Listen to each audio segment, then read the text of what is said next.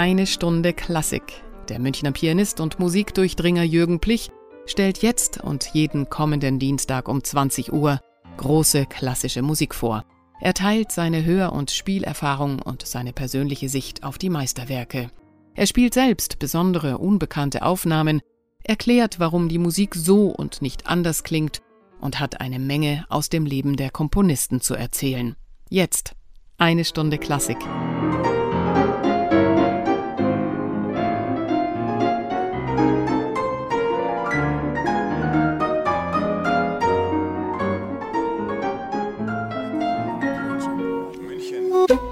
Radio München. Liebe Hörer, kennen Sie das Lied Tausendmal berührt von der Klaus Lage Band? Natürlich.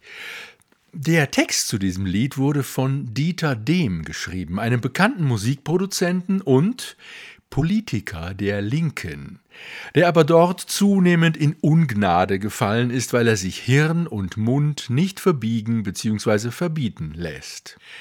Das Lied wurde im Januar 2023 von Florian Silbereisen und Beatrice Egli in einer Fernsehshow gesungen, und dabei änderten die Sänger eine Liedzeile. Statt Erinnerst du dich, wir haben Indianer gespielt, sangen sie Erinnerst du dich, wir haben zusammen gespielt.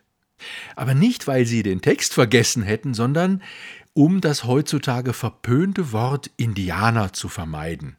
Da hatten sie aber die Rechnung ohne den Wirt gemacht, denn dem reagierte mit einer Strafanzeige wegen Urheberrechtsverletzung und schrieb auf Facebook, Zitat, wenn die Verschandelung eines geschützten künstlerischen Werks in Deutschland nicht schon eine Urheberrechtsverletzung, also eine Straftat wäre, so müssten Florian Silbereisen und Beatrice Egli allein wegen groben Unsinns in eine geschlossene Einrichtung.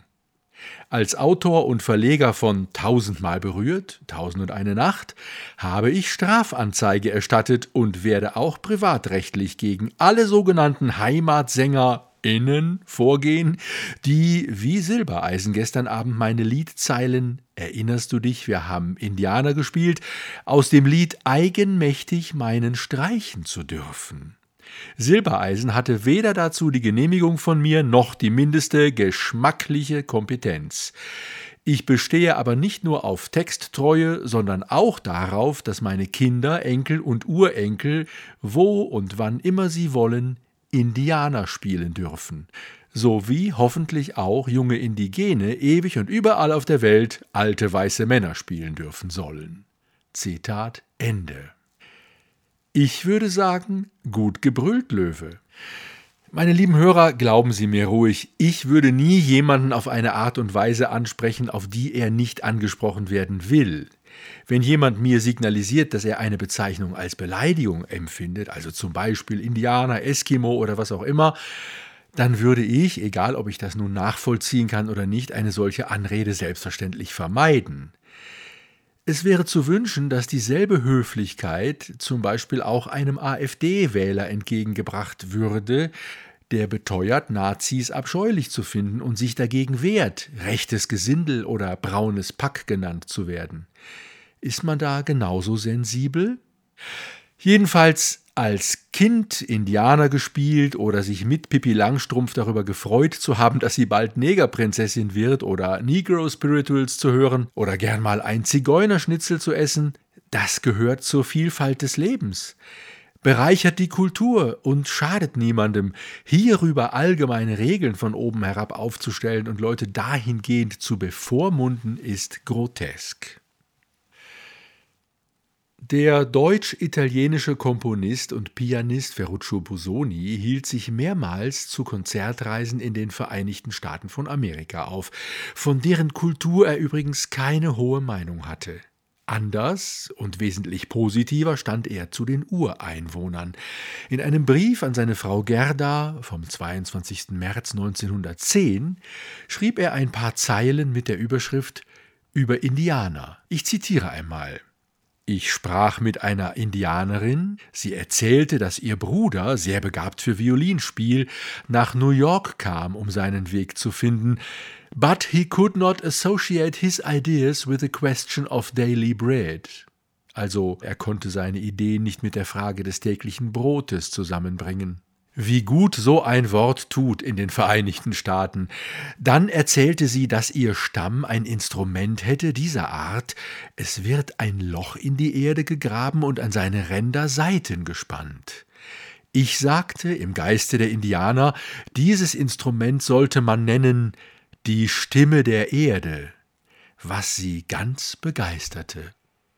Und Busoni erzählt weiter, Fräulein Curtis ist meine frühere Schülerin in Harmonielehre gewesen. Kannst du dich ihrer aus New York erinnern? Sie hat diese ganzen Jahre dem Studium indianischer Gesänge gewidmet und ein schönes Buch herausgebracht. Sie gab mir's zur Erinnerung an die erste Turandot-Aufführung in New York. Sie ist ein feines, kultiviertes, reiches Mädchen. Die Indianer sind das einzige Kulturvolk, das kein Geld kennt und die alltäglichsten Dinge in schöne Worte kleidet. Wie anders ist dagegen ein Businessman aus Chicago. Bei dem heißt Roosevelt Teddy, bei den Indianern Our Great White Father. Soweit Busoni über die Indianer aus einem Brief an seine Frau Gerda. Liebe Hörer, klingen Ihnen diese Zeilen auch nur im entferntesten irgendwie rassistisch? Also ich höre da heraus etwas ganz anderes. Hohe Achtung, Zuneigung und Liebe. Das Buch der erwähnten Natalie Curtis enthält eine große Sammlung indianischer Volkslieder. Frau Curtis hatte dasselbe getan, was zum Beispiel Soltan Kodai und Bela Bartok in Ungarn und Rumänien taten. Sie war durchs Land gezogen, hatte den Menschen vom Lande ihre Melodien abgelauscht und sie aufgeschrieben. Und Busoni fand nun in diesem Buch Melodien, die er in insgesamt drei Klavier- und Orchesterwerken verarbeitete obwohl, wie er in einem Brief schrieb, die indianischen Motive nicht sehr ergiebig noch fruchtbar seien. Und 1915 kam dann das Indianische Tagebuch heraus. Der politisch nicht korrekte Untertitel lautet Vier Klavierstudien über Motive der Rothäute Amerikas. Die Aufnahme, die Sie jetzt hören, ist von mir und stammt aus dem Jahre 2007.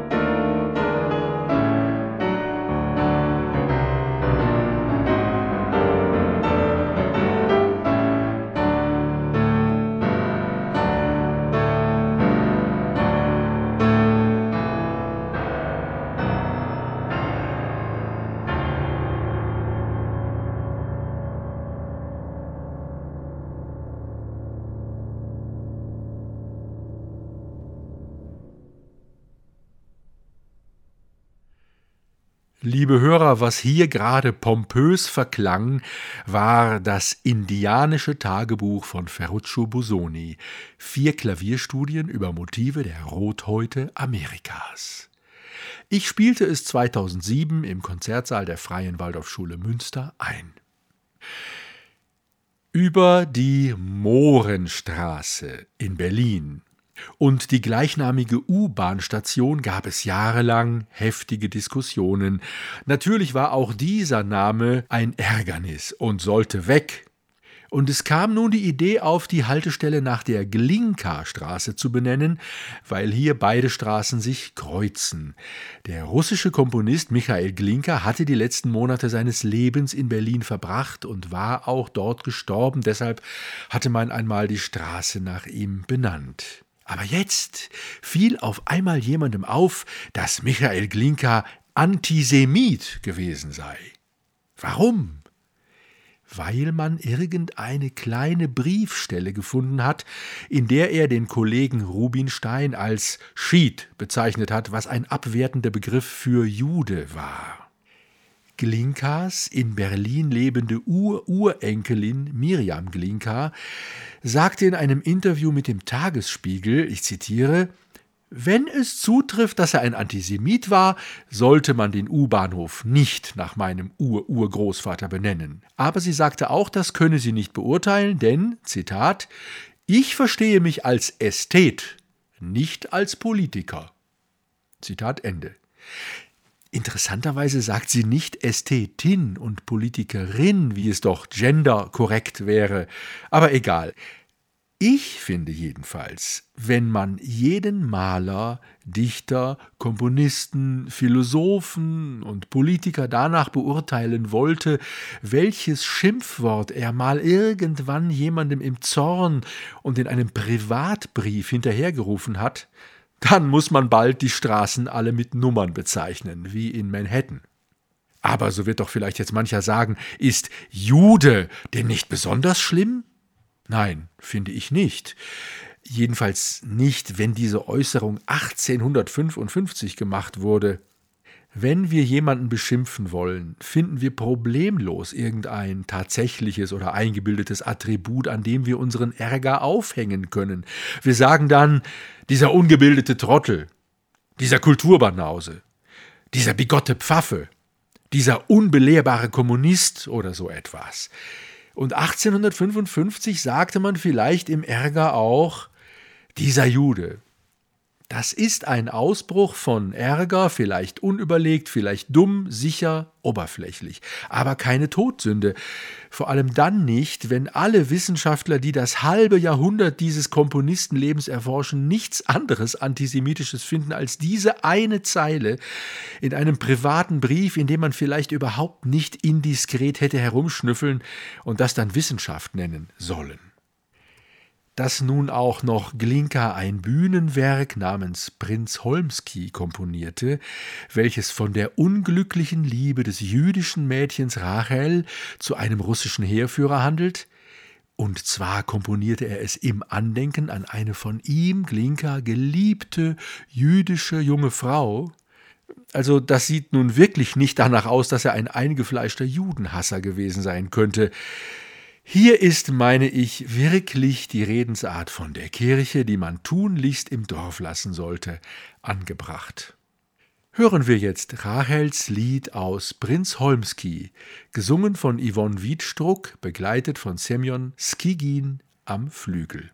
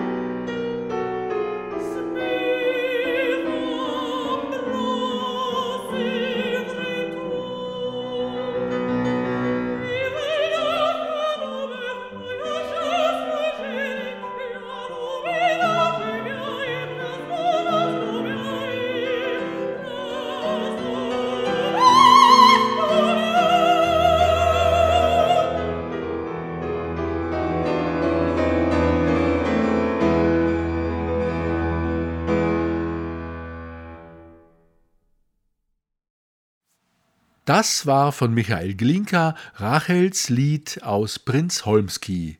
Zu dem Komponisten Michael Glinka waren wir abgeschweift, weil wir von der Mohrenstraße in Berlin sprachen. Also ein Mohrenstück muss es schon auch noch in unserer heutigen Sendung geben.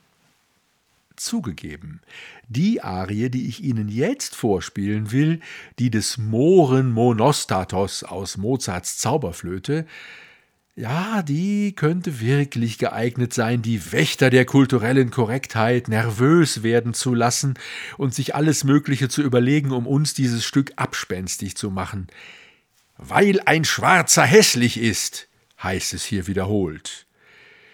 Und es liegt völlig im Trend, wenn man allerorten Dinge liest, wie auf der Internetseite German History Intersections, die sich mit Migration und Deutschsein beschäftigt. Ich zitiere Wolfgang Amadeus Mozarts Oper Die Zauberflöte von 1791 produzierte und reproduzierte in der Figur des Monostatos das rassifizierende Differenzdenken des späten 18. Jahrhunderts. Der Moor war von dunkler Hautfarbe, muslimisch und vermeintlich sexuell unkontrolliert. Die Liebe eines Schwarzen zu einer weißen Frau erschien als inakzeptable Überschreitung einer Grenze, die durch die binären Zuschreibungen gleichzeitig hergestellt wurde. Zitat Ende. Hoi, Naja, schauen wir uns doch den Text von Monostatos Hauptarie einmal genauer an. Ich lese Ihnen den jetzt einmal vor. Alles fühlt der Liebe Freuden, schnäbelt, tändelt, herzt und küsst, und ich soll die Liebe meiden, weil ein Schwarzer hässlich ist. Ist mir denn kein Herz gegeben? Ich bin auch den Mädchen gut. Immer ohne Weibchenleben wäre wahrlich Höllenglut. Drum so will ich, weil ich lebe, schnäbeln, küssen, zärtlich sein. Lieber guter Mond, vergebe, eine Weiße nahm mich ein. Weiß ist schön, ich muss sie küssen. Mond, verstecke dich dazu, sollt es dich zu sehr verdrießen, o so mach die Augen zu. Das ist Monostatos schlimme Arie. So, so. Naja, natürlich ist Monostatos kein Sympathieträger. Aber er ist auch keine Bestie. Man vergleiche ihn nur mit Osmin, dem Haremswächter aus der Entführung, der sich an der Vorstellung delektiert, wie der Galgenstrick seinen Gefangenen die Hälse zuschnürt. In der Zauberflöte hat Mozarts Textdichter Schikaneder dem schwarzen Sklaven zwar die Rolle des Gefangenenaufsehers zugedacht, aber ich finde erstens diese Rolle musikalisch nicht sehr furchteinflößend gestaltet und ich habe zweitens den Text dieser Arie, den ich gerade vorgelesen habe, nie als ein Beispiel von Lüsternheit und brutaler Triebbefriedigung verstanden, die einem Schwarzen und damit seiner Rasse als Ganzer hier unterstellt würde. Ich hatte im Gegenteil immer das Gefühl, als hätten Mozart und Schikaneder die Gelegenheit gewissermaßen für ein kleines Plädoyer nützen wollen. Ein Plädoyer für den durch Geburt benachteiligten Menschen, der auch leider keinen besseren Job als diesen fiesen Miesen des Gefangenenwärters bekommen hat. Denn man kann den Text dieses kleinen Liedes auch lesen als Aufforderung, die Rassengrenzen endlich zu überwinden. Der in Wirklichkeit schwache und unglückliche Monostatos bittet hier um Verständnis nach dem Motto Hab ich denn etwa kein Herz im Leibe, nur weil ich schwarz und angeblich hässlich bin? Und Mond, wenn es dir nicht gefällt, dass ein Schwarzer eine Weiße küsst, ja, dann mach doch die Augen zu. Resümee jeder Mensch braucht Liebe und darf sie genießen, auch ein Schwarzer. Es ist nicht nur ungerecht und unmenschlich, ihm das zu verwehren, sondern man muss auch nur dann, wenn man ihm das verwehrt, Angst vor ihm haben. Nun gut, liebe Hörer, man kann das natürlich in verschiedene Richtungen interpretieren. Man kann die Inszenierung so machen und auch die Musik an bestimmten Stellen des Textes so aufladen, dass der Moor nun unmenschlich wirkt, und man kann so den Zuschauer mit der Nase darauf stoßen, wie schrecklich rassistisch sogar die größten Geistesheroen wie Mozart damals im 18. Jahrhundert waren.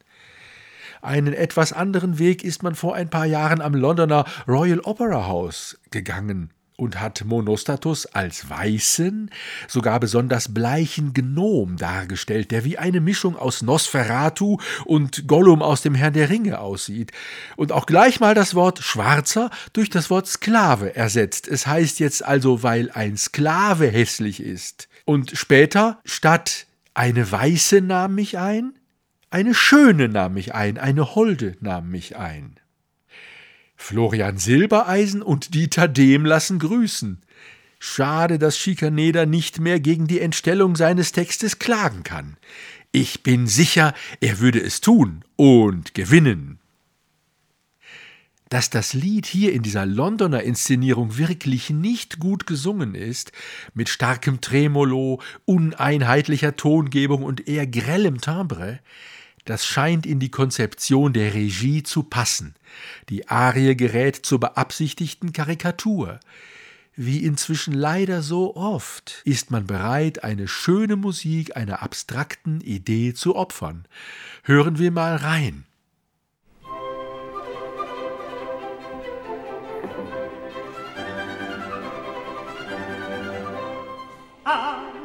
In erfreute Schwebel kennen die in Kist. Und oh, dies, die liebe Mann, weil der Sklave hässlich ist, weil der Sklave hässlich ist.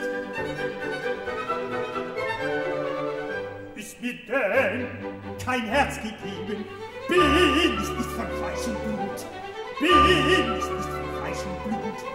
Immer ohne weiche Lippen wäre wahrlich ein Held, wäre wahrlich ein Held, wäre wahrlich ein Held.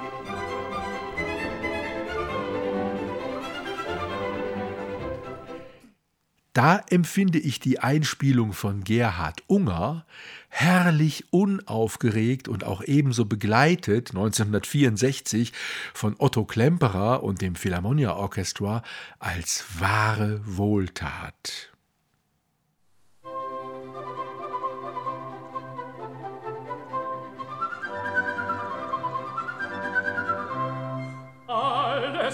lieber Freund schneebetänktet Herzen küsst. Und ich soll die lieber meiden, weil ein Schwarzer hässlich ist, weil ein Schwarzer hässlich ist. Ist mir denn kein Herz gegeben, bin ich nicht von Fleisch und Blut, bin ich nicht von Fleisch und Blut. Immer ohne Weib gelegen, wäre fallig ich helle Glut, wäre fallig ich helle Glut, wäre fallig ich helle Glut.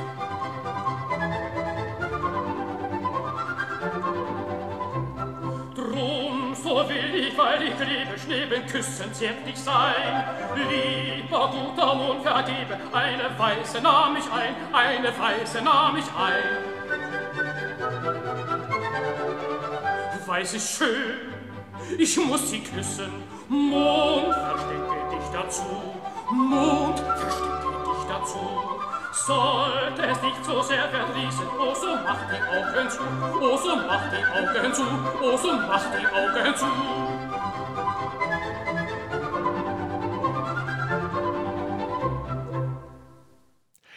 Gerhard Unger, begleitet vom Philharmonia Orchestra unter der Leitung von Otto Klemperer, sang die Arie des Monostatos aus der Zauberflöte.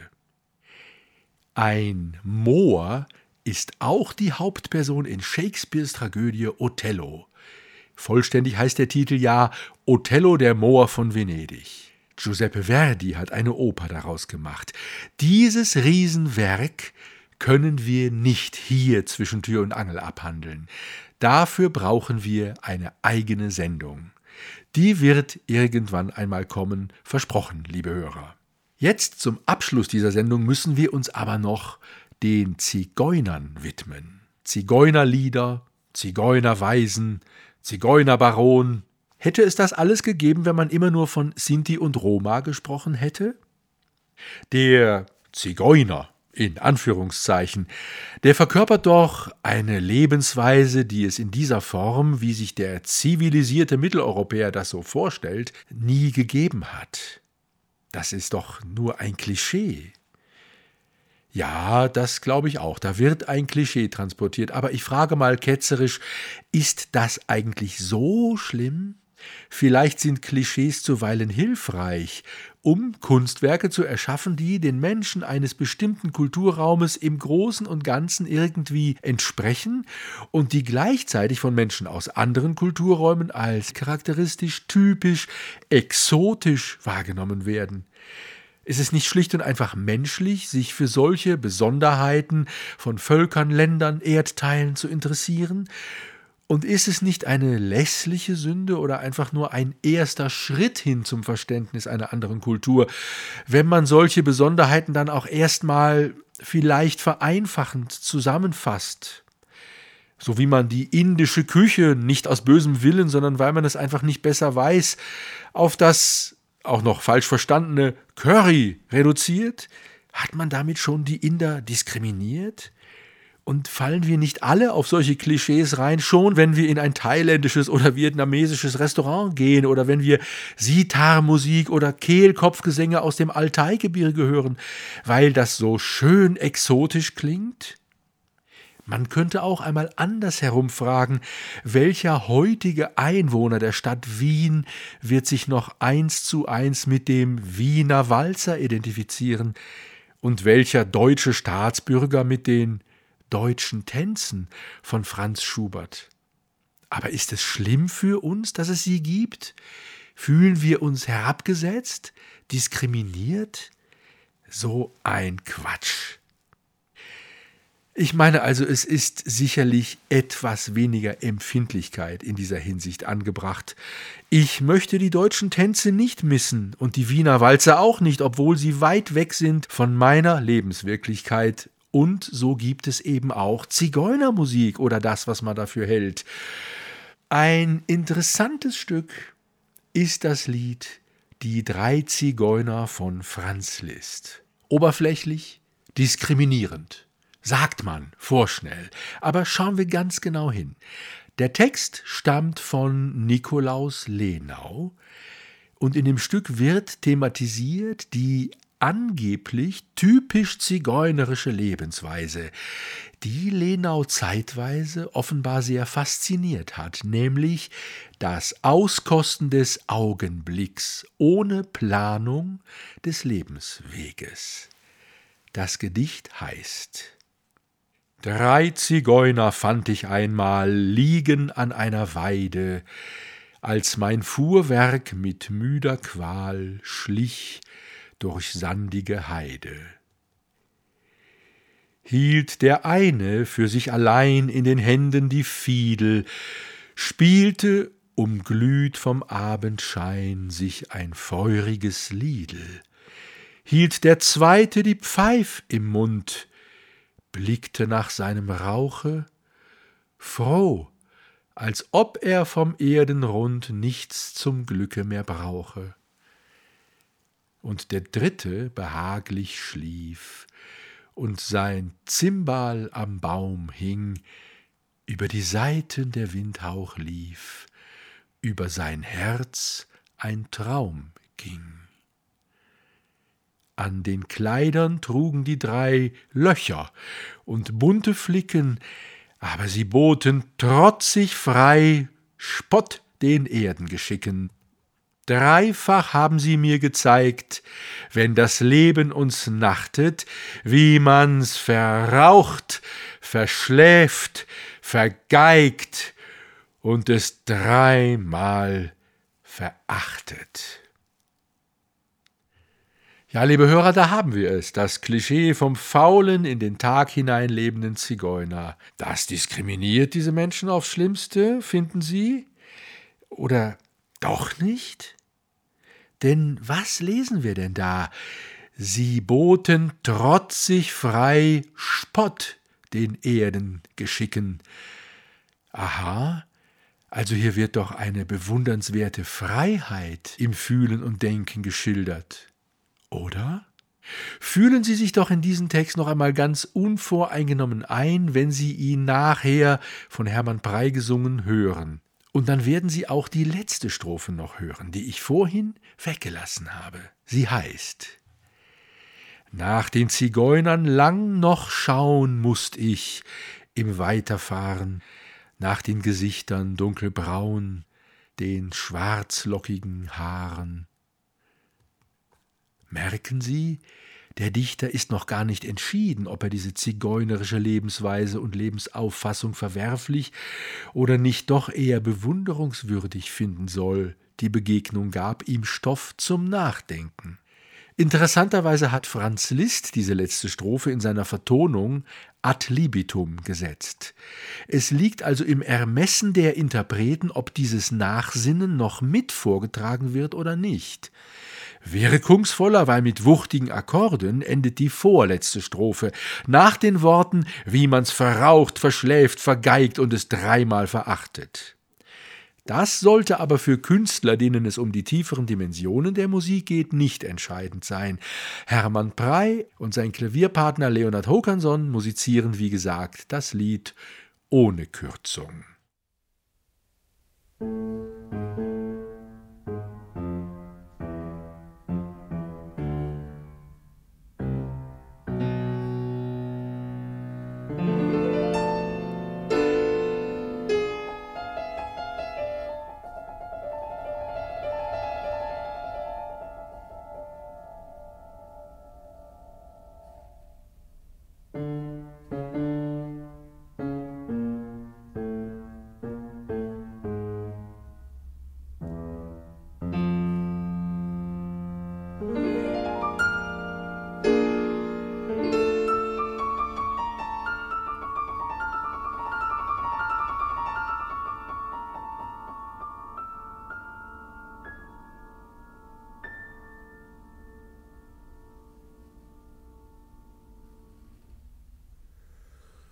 Drei Zigeuner fand ich einmal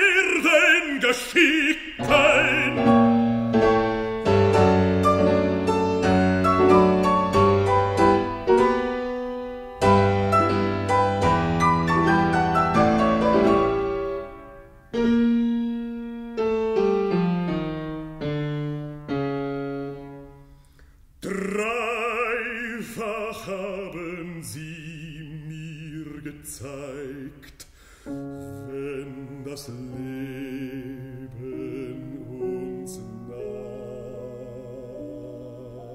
nachtet, wie man's verraucht, verschläft, vergeigt und das dreimal verachtet.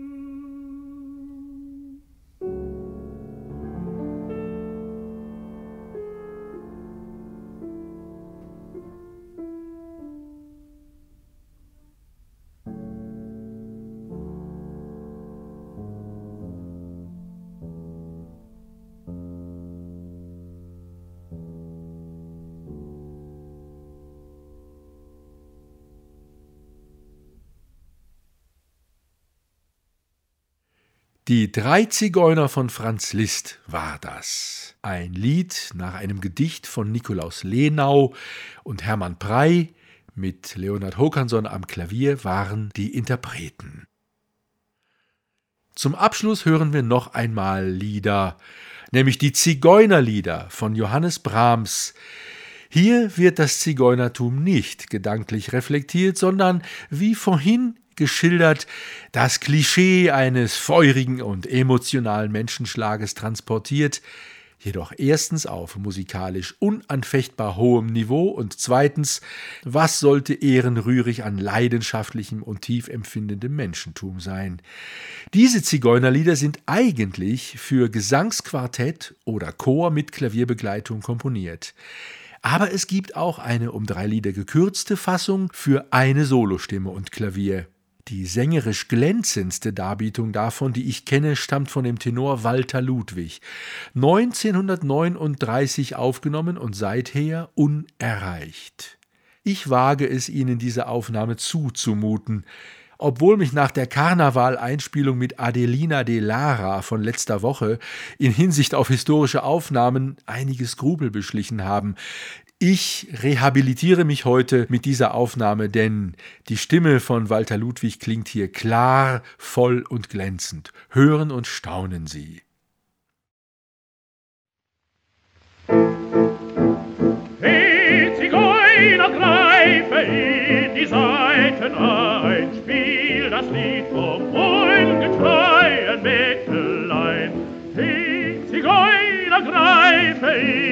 Seiten ein, spiel das Lied vom ungetreuen Mägdelein.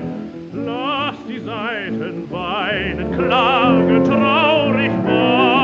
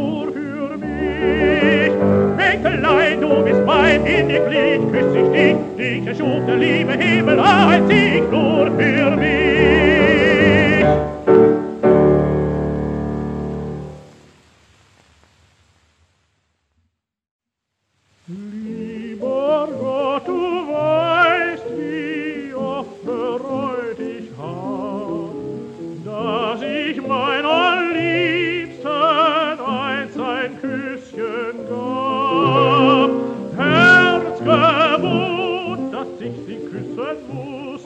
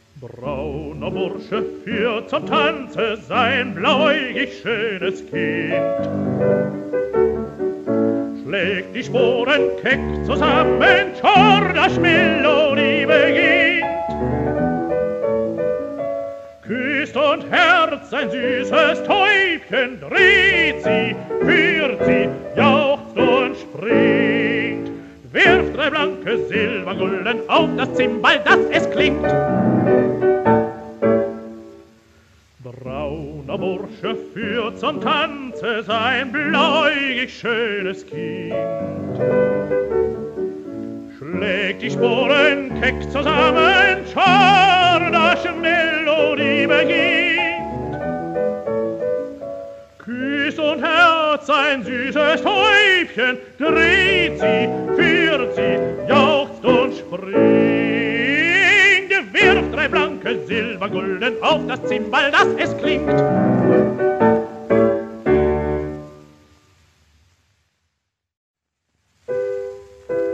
Röslein-Dreie in der Reihe blühen so rot, dass der Busch Mädel geht, ist kein Verbot. Röslein-Dreier in der Reihe blühen so rot, dass der Busch Mädel geht, ist kein Verbot. Lieber Gott, wenn das verboten wär, ständ die schöne weite Welt schon längst nicht mehr. Ledig bleiben Sünde wär. Lieber Gott, wenn das verboten wär, ständ die schöne weite Welt schon längst nicht mehr. Ledig bleiben Sünde wär.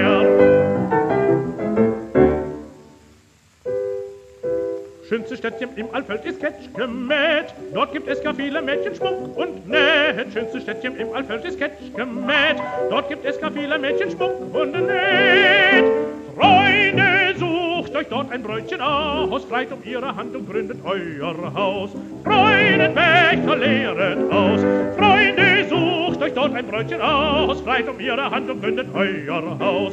Freudenwächter lehret aus.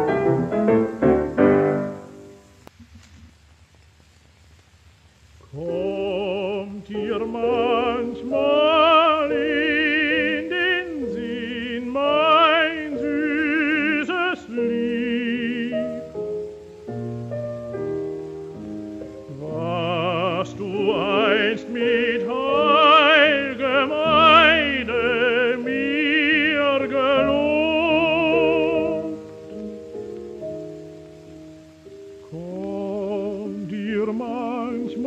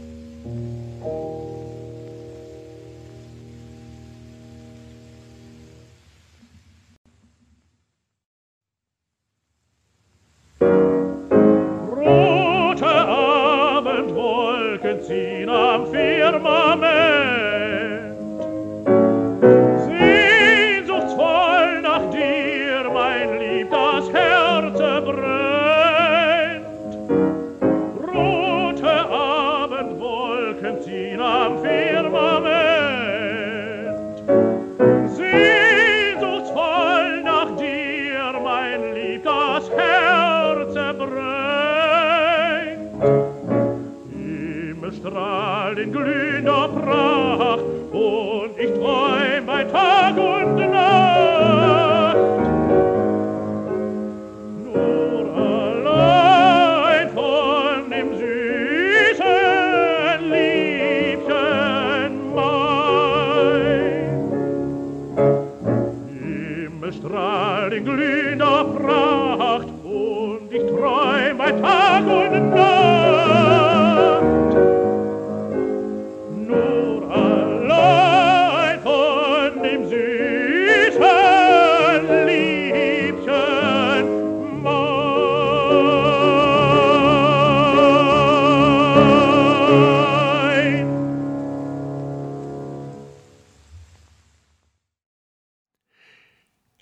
Dies war eine historische Aufnahme 1939 aufgenommen mit Walter Ludwig. Er sang die Zigeunerlieder von Johannes Brahms. Für heute grüße ich Sie ganz herzlich und freue mich mit Ihnen auf die nächste Sendung. Ihr Jürgen Plich.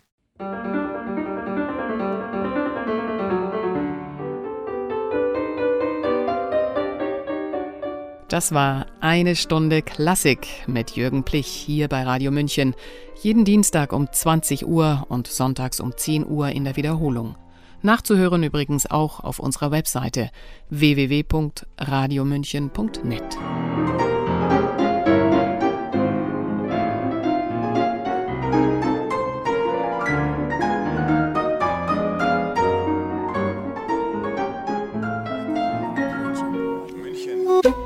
Radio München